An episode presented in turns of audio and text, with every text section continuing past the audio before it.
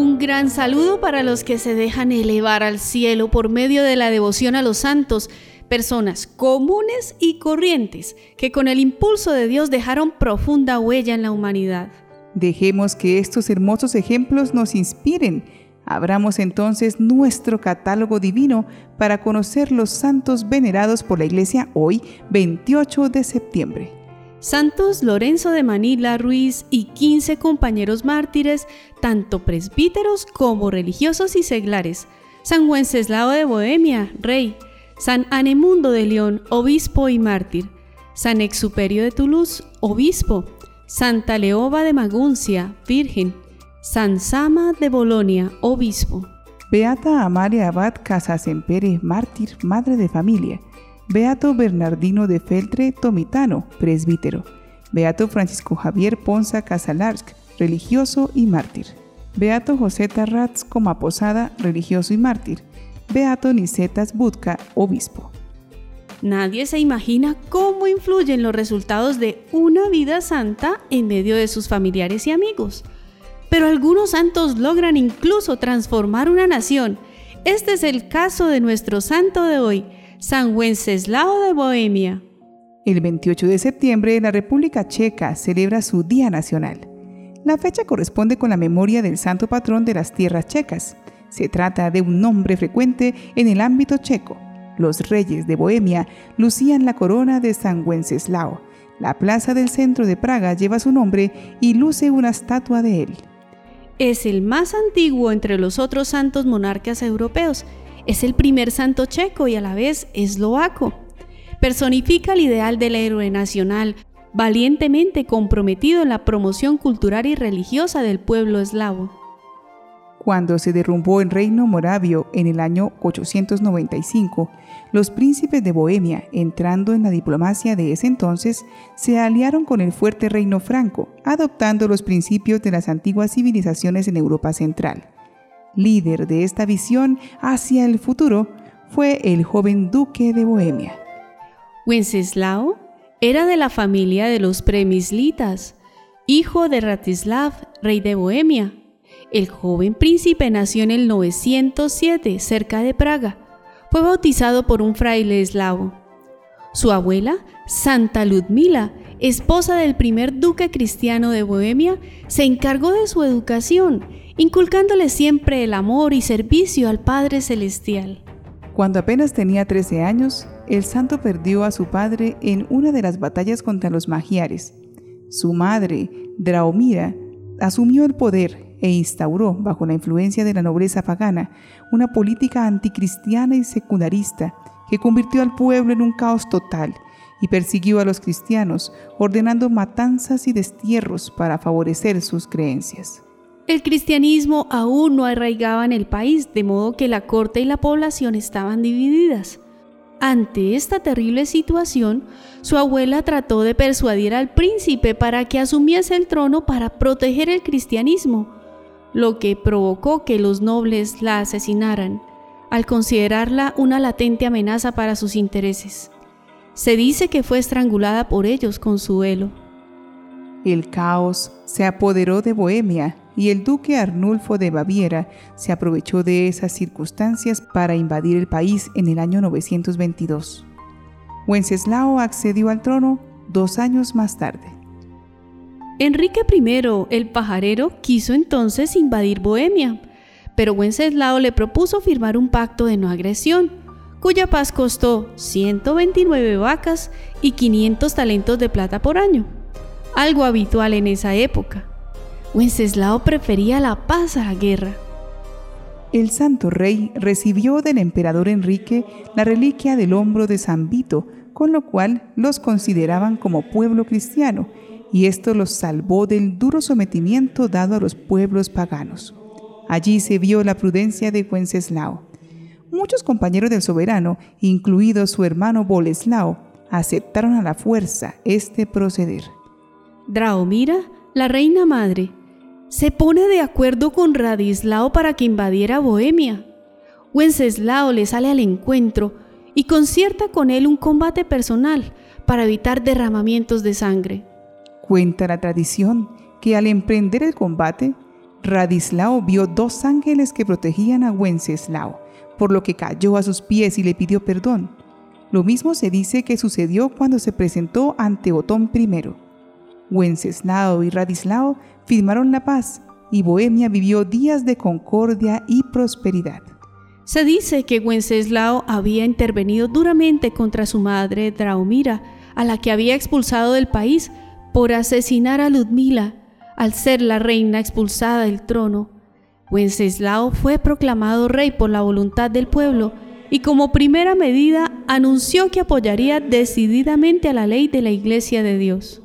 Instauró el orden social al imponer severos castigos a los culpables de asesinato o de ejercer esclavitud y además gobernó siempre con justicia y misericordia. Wenceslao transformó la sociedad checa no solo en lo concerniente a la religión, sino también modificando el sistema judicial. Su reinado fue corto, pero fecundo en obras sociales y de reconciliación nacional. Suprimió los tormentos, destruyó los patíbulos y transformó las cárceles en hospitales. Favoreció las artes y las ciencias, dictó normas de moralidad, construyó hermosos templos como la Catedral de San Vito de Praga. Visitaba descalzo en noches frías y de nieve las iglesias para visitar al Santísimo. Sentía una gran devoción a la Virgen María, a la que había consagrado para siempre su castidad. Según un biógrafo, fue veraz en sus palabras, fiel en sus promesas, sumamente piadoso.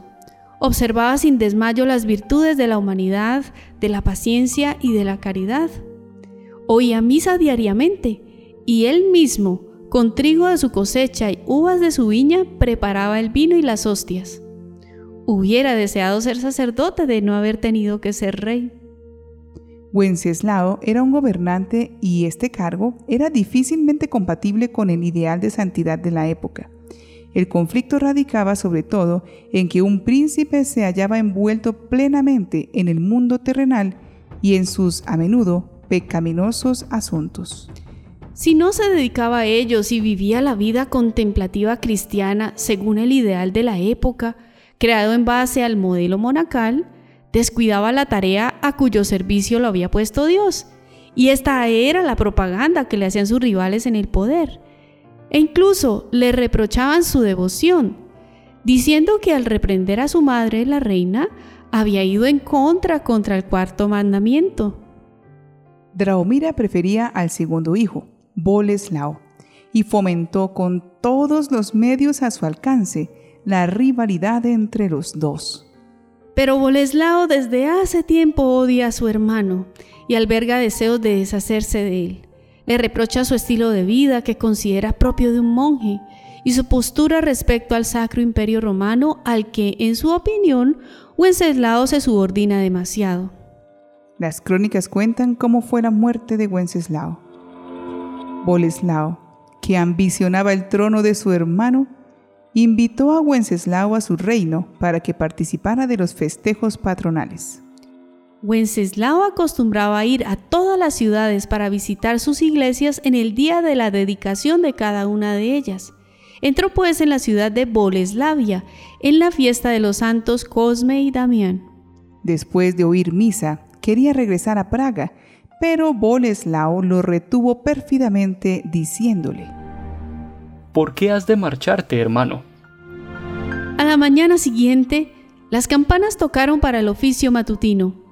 Wenceslao, al oír las campanas, dijo, Loado sea, Señor, que me has concedido vivir hasta la mañana de hoy. Se levantó y se dirigió al oficio matutino. Enseguida, Boleslao lo alcanzó en la puerta. Wenceslao lo miró y le dijo, Hermano, Ayer nos trataste muy bien. Pero el diablo, susurrando al oído de Boleslao, pervirtió su corazón y sacando la espada Boleslao contestó a su hermano. Pues ahora quiero hacerlo aún mejor. Dicho esto, lo hirió con la espada en la cabeza. Wenceslao, volviéndose a él, le dijo, ¿Qué es lo que intentas hacer, hermano? Y agarrándolo, lo hizo caer en tierra. El joven rey, que todavía no tenía 30 años, detuvo el golpe y echó mano a su espada, pero cuando se dio cuenta que el asesino era su hermano, bajó el arma murmurando. Podría matarte, pero la mano de un siervo de Dios no debe mancharse con el fratricidio. Vino corriendo uno de los consejeros de Boleslao e hirió a Wenceslao en la mano. Este, al recibir la herida, soltó a su hermano e intentó refugiarse en la iglesia. El sacerdote, cómplice de Boleslao, se lo impide y dos malvados lo sujetaron en la puerta. Otro que vino corriendo atravesó su costado con la espada. Wenceslao expiró al momento pronunciando aquellas palabras. A tus manos, Señor. Encomiendo mi espíritu. El pueblo lo proclamó como mártir de la fe. Tres años más tarde, Boleslao, sucesor como duque de Bohemia, arrepentido, hizo llevar los restos de su hermano al interior de la Catedral de San Vito en Praga. Este ejemplar príncipe cristiano anteponía sus deberes religiosos a los de soberano, hasta el punto de llegar tarde a una importante asamblea de Worms, convocada por el emperador Otón, porque estaba en misa. No era raro ver al joven rey mezclado con los otros fieles, con los pies descalzos, durante las procesiones penitenciales. Impuso a su cuerpo la dura disciplina del silicio y las diarias mortificaciones. Fue considerado como un rey renunciatario por haber buscado la alianza con el reino franco, pero el mismo hermano Boleslao, que le sucedió, después de haberlo mandado asesinar, comprendió esa política realista y la siguió. Boleslao comprendió el error al no valorar a su hermano, hacia quien la devoción popular creció de día en día por los prodigios que se obraban sobre la tumba del mártir, venerado inmediatamente como santo, el primero de los pueblos eslavos. Pronto la iglesia de San Vito se convirtió en centro de peregrinaciones. Fue canonizado antes de la creación de la Congregación para la Causa de los Santos, aprobado por el Papa. Fue un horrible crimen, pero Bohemia no olvidó nunca a su hijo predilecto. Wenceslao la había cristianizado y conseguido para ella un merecido prestigio. Por ello, le honra como a santo, héroe nacional, padre de la patria y su celestial patrono ante Dios. Aunque hoy la República Checa es un país donde es elevado el ateísmo, su devoción es muy fuerte y respetada por los no católicos, siendo más bien un santo que ayuda a superar las divisiones. En medio de un ambiente donde es difícil vivir la comunión, pidamos a este santo la gracia que nos permita recuperarla. Dios nuestro, que impulsaste al santo mártir Wenceslao a interponer el reino de los cielos a un reino terrenal, concédenos por tu intercesión que tengamos valor para dejar lo que nos impide unirnos a ti de todo corazón. Amén. Este es un caso de los cuales habla el Evangelio cuando dice Jesús que no vino a traer paz sino espada. Se refiere a las discusiones que se presentan por las diferencias en las creencias religiosas, pero también en las opiniones de los muchos temas que pueden presentarse a diario. Desgastamos mucha energía en imponer nuestras maneras de pensar como si siempre tuviéramos la razón y en buscar errores en las opiniones de los demás. Estamos llamados a aprender de Jesús, a primero buscar agradar con nuestras opciones al Padre Celestial. Segundo, a dejarnos iluminar primero por el Espíritu Santo antes de decir o realizar cualquier cosa. Y por último, a tener muy clara la identidad de hijos de Dios y lo que nos corresponde hacer de acuerdo a ella. En eso sí deberíamos desgastarnos pero la verdad pensar así nos hace ligera y fácil la vida, porque actuamos con el poder de Dios. Si pensamos como Dios, vamos a buscar siempre el bien común y vamos a llegar a acuerdos fácilmente. Si pensamos como el mundo, los conflictos van a ser permanentes y hasta sangrientos, con heridas terribles y fatales consecuencias. Las luchas por el poder tienen las naciones llenas de problemas. Deberíamos lanzarnos más bien a la lucha por el amor, donde el principio de todo sea la verdad, el respeto y el servicio. Siendo hermanos, para encontrarnos como apoyos, amigos, compañeros y no como rivales. Donde la comunión sea el fruto de vivir unidos a Cristo, para poder ser uno como Jesús y el Padre son uno. Pidamos entonces esa gracia. San Wenceslao, ruega, por, nosotros.